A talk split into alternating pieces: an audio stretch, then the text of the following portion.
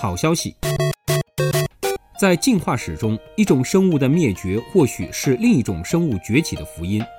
日前，以伦敦帝国理工学院为首的研究小组对两百余种恶形目动物化石进行分析后发现，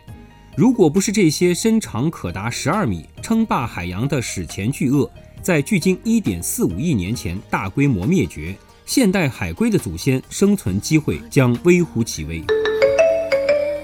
发表于美国肾脏病学会杂志上的一项最新研究指出，早产儿的尿液中含有大量干细胞。可以令衰老受损的肾脏组织重获生机。研究者很早就发现，成人尿液中含有可发育为肾脏细胞的干细胞，但由于早产儿的肾脏尚处于发育状态，随尿液而排出的干细胞数量更多。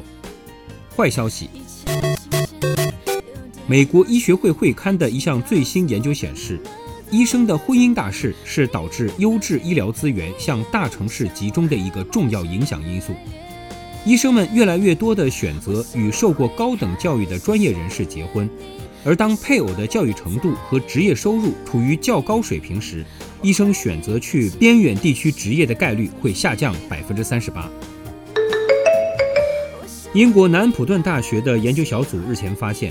老年人的牙周疾病与认知能力的衰退密切相关。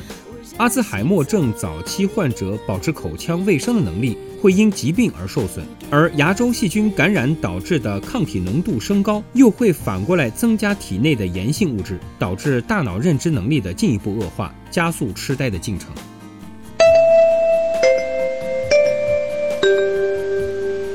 多碳之秋，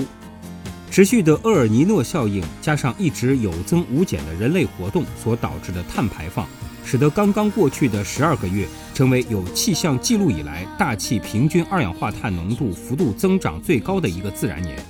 根据夏威夷茂纳罗亚观测站最新公布的数据，二零一六年二月这里的平均二氧化碳浓度高达四百零四点二 ppm，比去年同期高出了三点七六个单位。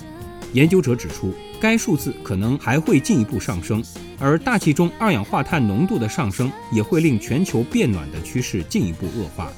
尽管此前的几项研究显示，近期的温室气体排放有下降趋势，但研究者认为，这些研究通常只考虑能源业和工业碳排放，而且以各国预测数字为基准，并没有将毁林和泥沼消失而导致的碳排放考虑在内。因此，并不足以反映当前的严峻形势。